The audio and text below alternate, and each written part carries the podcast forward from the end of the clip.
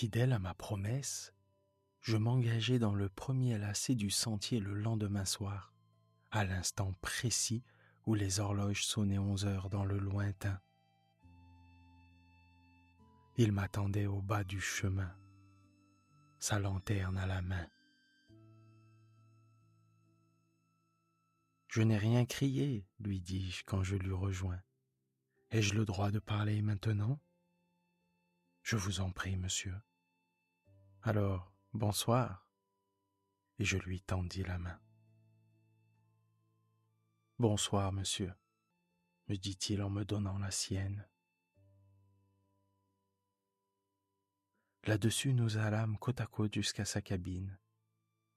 Nous y entrâmes, il enferma la porte, et nous nous assîmes auprès du feu. Et il commença. Monsieur, je suis maintenant résolu je suis maintenant résolu à ne pas vous laisser me demander une seconde fois la cause de mon trouble. Je vous ai pris hier soir pour quelqu'un d'autre.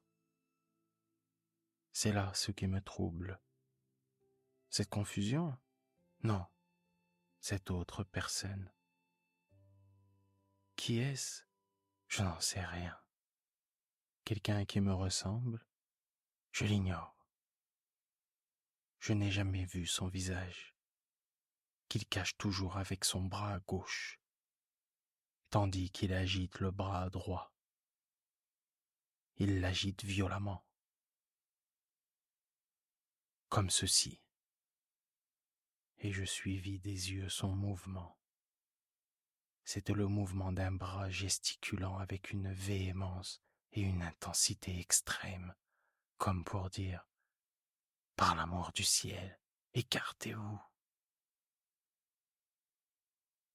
Et il me dit, un soir, au temps de la pleine lune, j'étais assis dans ce coin quand j'entendis une voix s'écrier, Et vous là-bas Je me levai d'un bond, je regardai dehors, et je vis cette autre personne debout sous le signal, sous le signal rouge, qui est près du tunnel.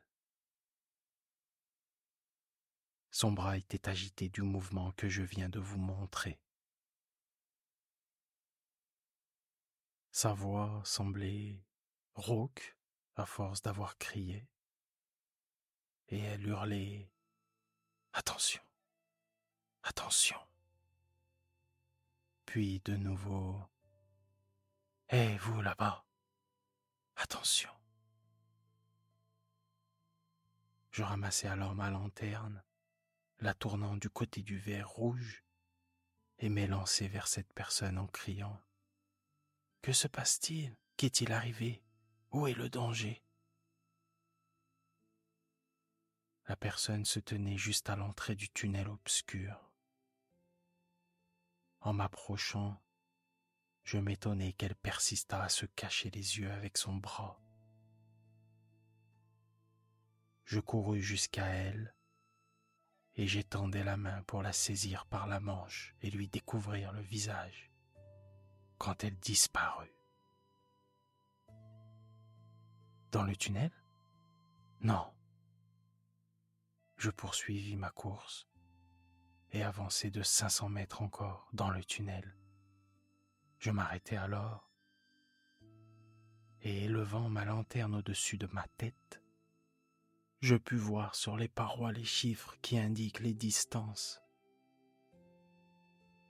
Je distinguais les taches d'humidité et les gouttes d'eau qui suintent et coulent de la voûte. Je ressortis en courant plus vite encore qu'à l'aller, car ce lieu m'inspirait une horreur insurmontable. et j'examinais tous les alentours du signal rouge à l'aide de ma lanterne portative.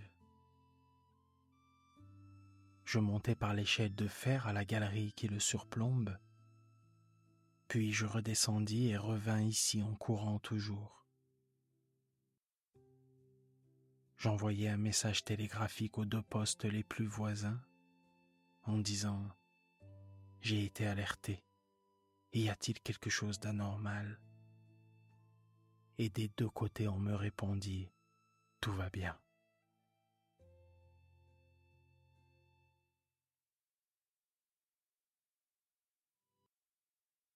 Ce récit me donna l'impression qu'un doigt de glace me parcourait l'échine.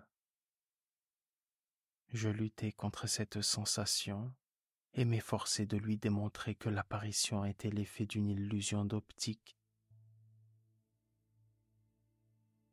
Je lui déclarai que de telles apparitions, provoquées par une affection des nerfs délicats qui assurent le fonctionnement de l'œil, troublaient fréquemment certains malades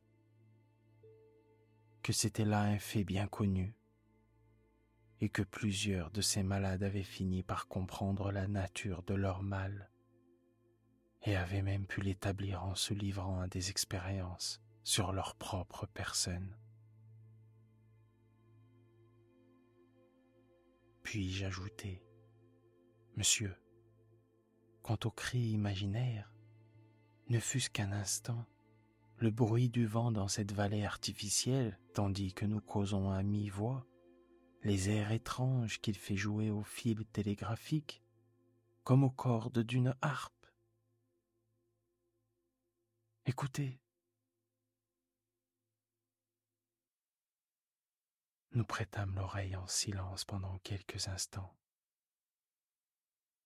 Puis il répliqua que j'avais beau dire qu'il savait fort bien à quoi s'en tenir sur le vent et les fils télégraphiques. Lui qui passait souvent, si souvent, toute la nuit dans cet endroit, en plein hiver, seul et sans dormir. Et il se permit de me faire remarquer qu'il n'avait pas fini son récit.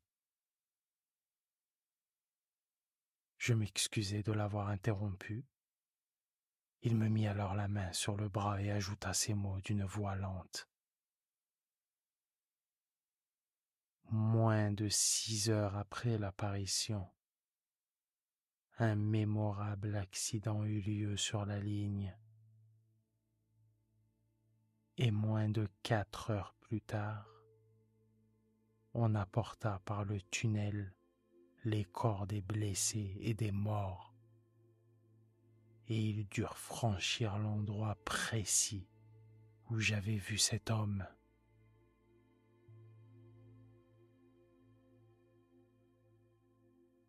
Un pénible frisson me parcourut le corps. Je me ressaisis de mieux. Et je répondis, on ne peut nier qu'il y ait là une coïncidence remarquable et de nature à vous laisser une impression profonde, mais il est également incontestable que des coïncidences tout aussi remarquables surviennent couramment, et il importe de s'en souvenir quand on examine un cas de ce genre. Bien entendu, je reconnais volontiers que les gens les plus sensés ne tiennent guère compte de ces coïncidences dans leurs prévisions pour la vie courante.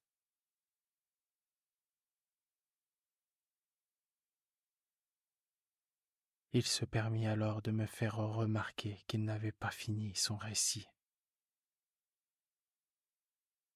Je lui demandai pardon de m'être laissé aller à l'interrompre et lui demandai de poursuivre. Ces événements, dit-il, ces événements se passaient il y a tout juste un an. Six ou sept mois s'écoulèrent et j'étais remis de mon émotion et de ma surprise quand un matin au point du jour, me trouvant devant cette porte, je dirigeai mon regard vers le feu et revis le spectre. Il se tut et me regarda fixement. Est-ce qu'il criait? Non, il resta silencieux. Agita-t-il le bras? Non. Il était appuyé contre le support du signal et il se cachait le visage avec les deux mains, comme ceci. Pour la seconde fois, je suivis des yeux sa pantomime. C'était une pantomime funèbre. J'ai vu des tombeaux ornés de statues auxquelles le sculpteur avait donné la même attitude. Êtes-vous allé vers lui? Je suis rentré ici et me suis assis, en partie pour reprendre mon sang-froid, en partie parce que cette vision m'avait presque fait défaillir.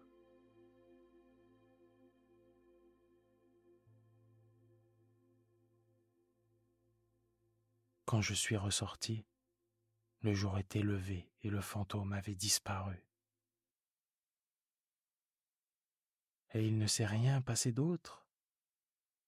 Aucun événement n'a suivi.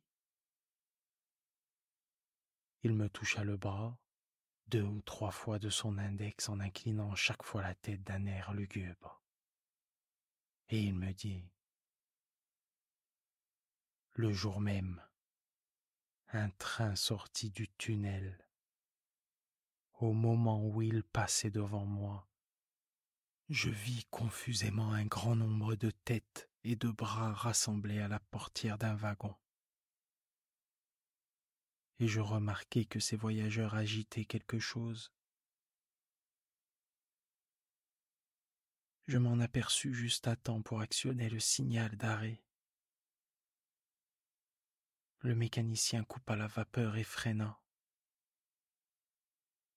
Mais le train roula encore jusqu'à quelques cent cinquante mètres d'ici. Je courus derrière, et tout en courant, j'entendis des cris et des appels terrifiants. Une très belle jeune femme venait de mourir subitement dans son compartiment. On apporta son corps ici et on le posa sur le plancher, là, entre vous et moi.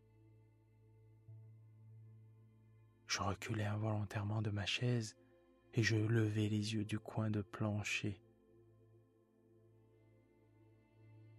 Et je regardais son visage et il me dit, Tout cela est vrai, monsieur. Tout cela est vrai. Je vous raconte ces événements exactement tels qu'ils se sont produits.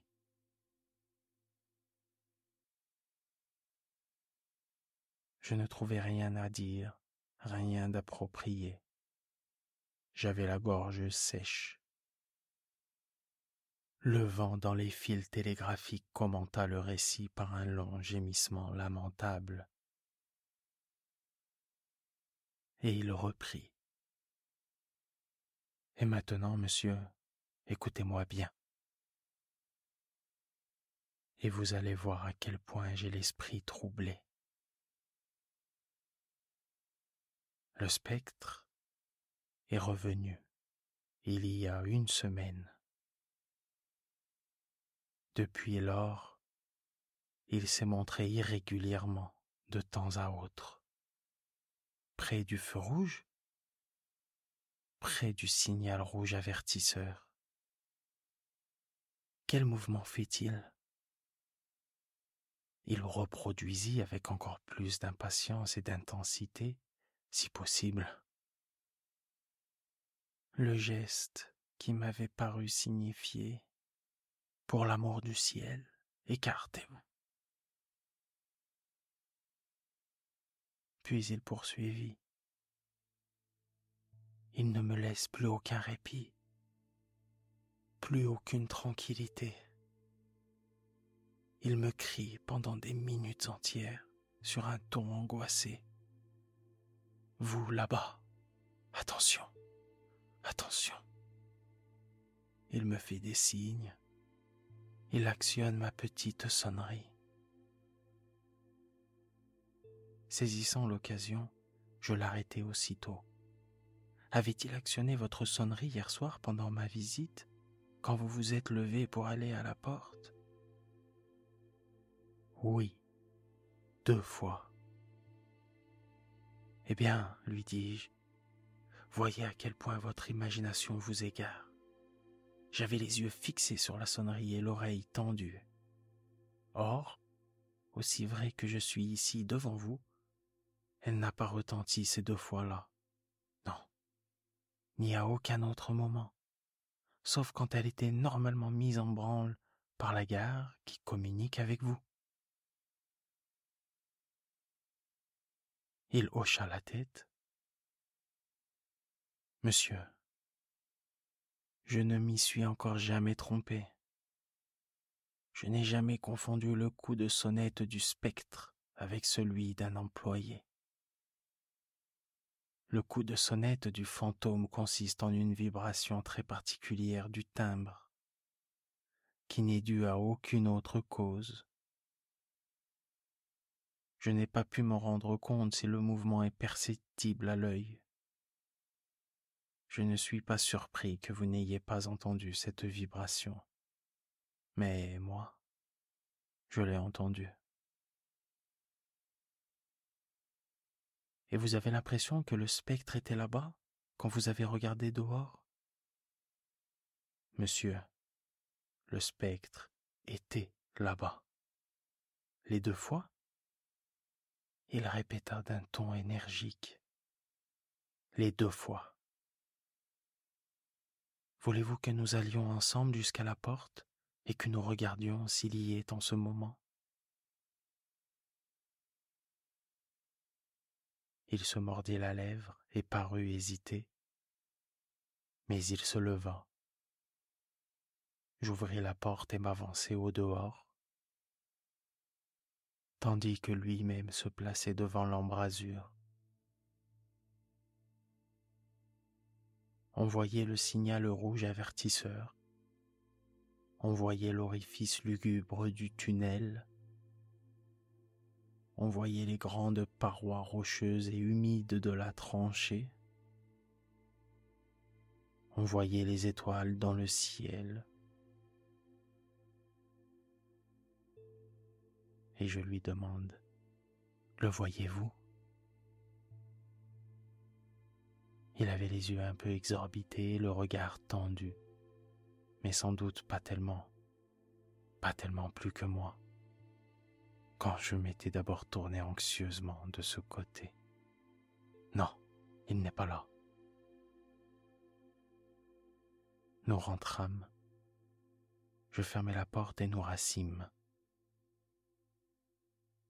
Je me demandais comment tirer le meilleur parti possible de l'avantage que je venais de remporter, si c'en était un, quand il reprit la conversation sur un ton parfaitement naturel.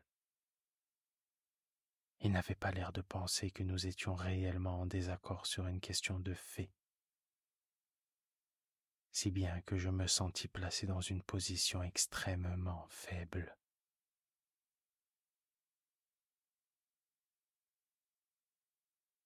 Maintenant, monsieur, vous devez avoir pleinement compris, dit-il, que ce qui me tourmente à ce point, c'est la question suivante.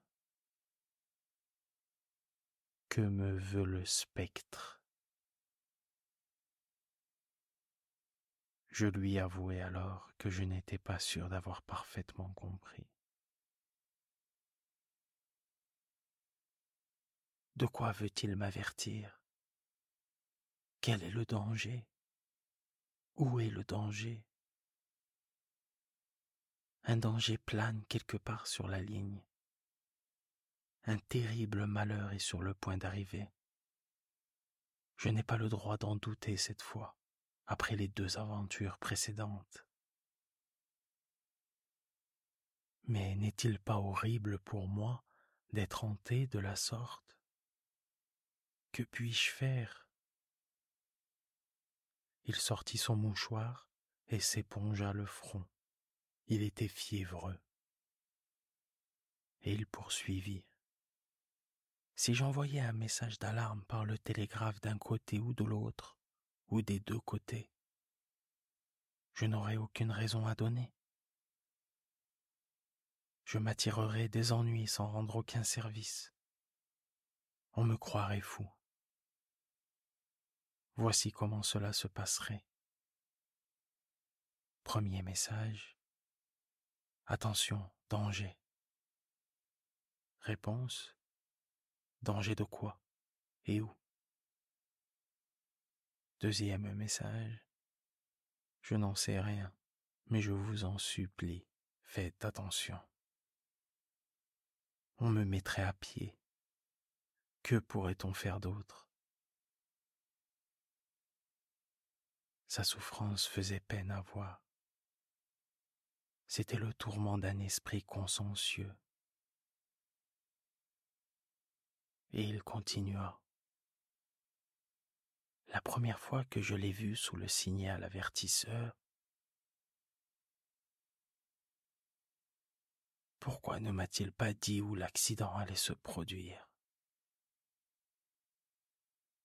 S'il fallait vraiment qu'il se produisît. Pourquoi ne m'a-t-il pas dit comment faire pour l'éviter? Si au contraire, on pouvait l'éviter. Pourquoi la deuxième fois s'est-il caché? Pourquoi se cache-t-il le visage au lieu de me dire ⁇ Cette jeune fille va mourir, il faut qu'elle reste chez elle ?⁇ Et si ces deux premières fois, il a paru seulement pour me prouver que ses avertissements étaient fondés et me préparer à sa troisième venue. Pourquoi ne pas m'avertir clairement maintenant? Et pourquoi moi, mon Dieu? Moi qui ne suis qu'un pauvre signaleur perdu dans ce poste solitaire. Pourquoi ne pas s'adresser à quelqu'un de haut placé, en qui on aurait confiance et qui pourrait agir?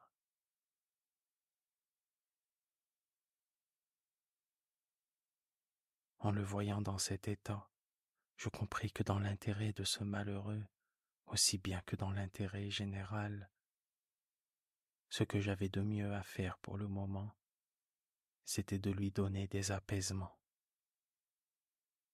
C'est pourquoi, laissant entièrement de côté notre différent relatif à la réalité ou à l'irréalité de ses visions, je lui représentai que quiconque faisait consciencieusement son devoir était dans le droit chemin et qu'il devait se sentir soutenu par le fait qu'il voyait clair, au moins dans son devoir, sinon dans ses apparitions déconcertantes. J'obtins plus de succès dans ce nouvel effort que dans mes précédentes tentatives pour lui prouver qu'il était dans l'erreur. Il se calma. Je lui avais offert de rester avec lui toute la nuit, mais il n'avait pas voulu en entendre parler.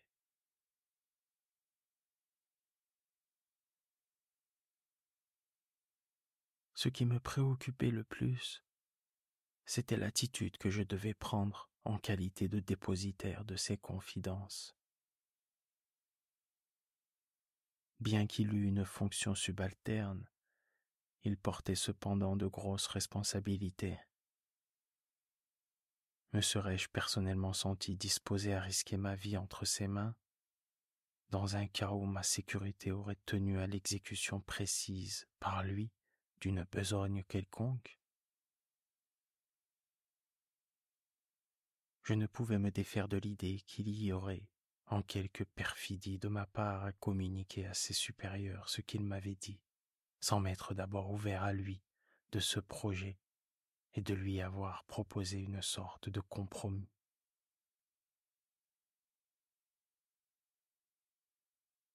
Je décidai finalement de lui offrir d'aller avec lui chez le meilleur médecin que nous pourrions trouver dans la région et de lui demander son avis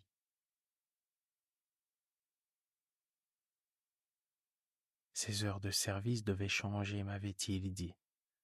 Le lendemain soir, il devait quitter le travail une heure ou deux après le lever du soleil et le reprendre à la tombée de la nuit. Je lui avais annoncé que je reviendrais à ce moment-là. Le lendemain soir, Il faisait un temps délicieux et je sortis de bonne heure pour en profiter. Le soleil n'avait pas encore complètement disparu quand je traversais un chemin de terre tout proche de la grande tranchée.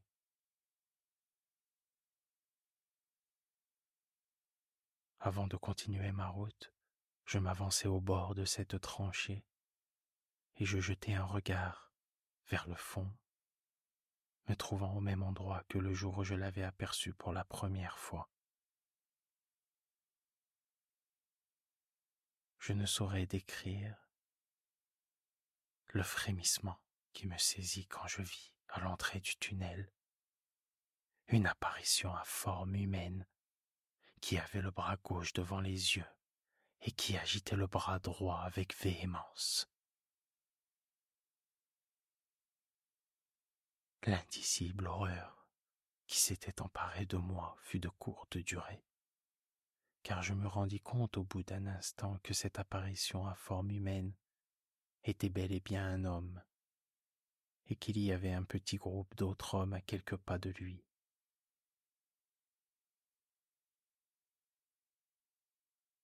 J'eus l'impression qu'il répétait son geste pour le montrer à ces derniers.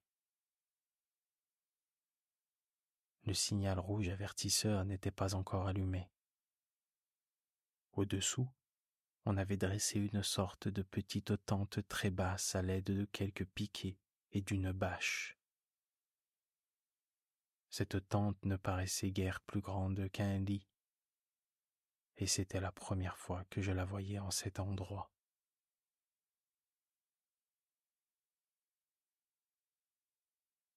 avec le pressentiment irrésistible de quelques accidents, avec la crainte instantanée et mêlée de remords d'avoir causé un malheur irréparable en laissant le signaleur à son poste et en négligeant de faire surveiller ses gestes et contrôler son travail. Je descendis le plus vite possible par le sentier enlacé. Que se passe-t-il? demandai-je aux hommes qui se trouvaient là. C'est le signaleur qui a été tué ce matin, monsieur? Celui qui travaillait dans cette cabine? Oui, monsieur. Celui que je connaissais? Si vous le connaissez, vous allez pouvoir le reconnaître me dit l'homme qui avait pris l'initiative de répondre à mes questions en se découvrant avec recueillement pour soulever un coin de la bâche. Sa figure n'est pas changée. Oh, comment, comment cela s'est-il produit? demandai-je en regardant ces hommes tour à tour. Il a été renversé par une locomotive, monsieur. Il connaissait son métier comme pas un, mais il était resté trop près des rails. Ça s'est passé juste au lever du jour. Il venait d'éteindre le signal et il avait la lampe à la main. Quand la machine est sortie du tunnel, il lui tournait le dos et il a été projeté en avant. C'est ce gars-là qui conduisait la loco et justement, il nous faisait voir comment ça s'était passé. Fais donc voir à monsieur Tom. L'homme auquel il s'adressait était très simplement habillé d'un vêtement foncé. Il alla de nouveau se placer à l'entrée du tunnel et il dit J'avais passé le dernier tournant du tunnel, monsieur, quand je l'ai aperçu à l'autre bout comme si je le voyais au bout d'une lorgnette. Je n'avais pas le temps de ralentir et je savais qu'il était très prudent. Comme il n'avait pas l'air de faire attention au sifflet, je l'ai arrêté au moment où on arrivait sur lui. Et j'ai crié de toutes mes forces. Qu'avez-vous crié? Je disais Et vous là-bas Attention, attention. Pour l'amour du ciel. Écartez-vous. Et je sursautai. Ah, j'ai passé un seul moment, monsieur. Je n'ai pas arrêté de crier. J'ai mis mon bras gauche devant mes yeux pour ne rien voir. Et jusqu'à la fin, j'ai agité l'autre bras. Mais ça n'a servi à rien. Je ne voudrais pas prolonger ce récit en insistant particulièrement sur l'une quelconque des circonstances étranges qu'il contient. Mais pour conclure, je tiens à souligner une coïncidence. Les cris lancés par le conducteur reprenaient non seulement les paroles que le malheureux signaleur m'avait répétées en me disant qu'elles le hantaient, mais aussi la phrase qui m'avait semblé, à moi et non à lui et seulement dans ma pensée, correspondre au geste qu'il avait mimé devant moi.